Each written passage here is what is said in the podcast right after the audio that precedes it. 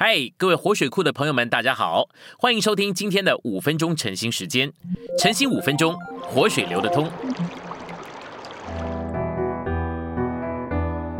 第七周周三，我们今天有两处的经节。第一处经节是以弗所书一章二十二到二十三节，将万有伏在他的脚下，并使他向着召会做万有的头。召会是他的身体，是那在万有中充满万有者的丰满。第二处是启示录二十一章二节，我又看见圣城新耶路撒冷由神那里从天而降，预备好了，就如心腹装饰整齐，等候丈夫。我们来到信息选读，基督身体的实际，就是一般神人所过的这样生活的集合以及总和。这种生活就是基督身体的实际，要结束这个时代，也就是召会的时代。并且要把基督给带回来，在国度时代与这些神人一同取得、占有并治理这地。这些神人在召会时代被成全，并且得着终极的完成。所以在下一个时代，就是在国度的时代，他们要与基督一同作王一千年。今天在召会时代被成全并得成熟的神人，乃是西安，就是得胜者，也就是召会中的活力牌。但在新天新地就不再有西安了，只有新耶路撒冷了。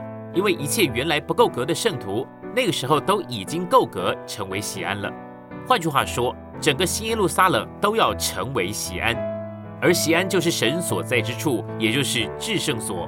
到那个时候，所有蒙神救赎的人都要被变化，不止在生命和性情上与神一样，甚至显出来的样子也与神一样。神显出来的样子好像碧玉。然后在启示录的第二十一章，整座新耶路撒冷城显出来的样子就像碧玉，因此蒙神救赎的人在生命、性情和样子上，但不在神格上，完全成为了神。得胜者就是喜安，就是神所在之处，这是神的圣言中属灵启示的内在实际。主的恢复就是要来建造喜安的。神在圣经之中做事。是先找到一群少数的人当做基本，然后呢，用这个基本做到多数的人身上。耶路撒冷是预表召会的，在其中呢有一座锡安山，一是预表全体的召会，一是预表召会之中的得胜者。耶路撒冷是大的，锡安是小的。耶路撒冷的保障在锡安，论合乎神心意的就称为锡安，论犹太人的失败和罪恶就称为耶路撒冷。神从来都是让耶路撒冷被践踏，却保守西安的。耶路撒冷有新的，西安却没有新的，因为西安从来不会老旧。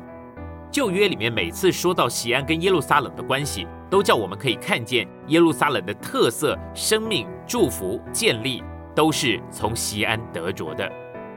神在今日失败的召会之中，找人做那个十四万四千人站立在西安山上。神每次都是借着少数的信徒，把生命给流到教会里，以复兴教会，把血给流出来，才能够把生命给流出来。这就跟我们的主耶稣是一样的，得胜者代替教会站在得胜的地位，也代替教会来忍受苦难和羞辱。所以呢，神的得胜者必须付出代价，让十字架割断一切出于旧造的，必须对付阴间的门。你肯不肯伤自己的心？来得着神的心呢？你肯不肯叫自己失败，让主得胜呢？今天的晨兴时间，你有什么摸着或感动吗？欢迎在下方留言处留言给我们。如果你喜欢今天的内容，欢迎你们订阅、按赞，并且分享出去哦。天天取用活水库，让你生活不虚度。我们下次再见。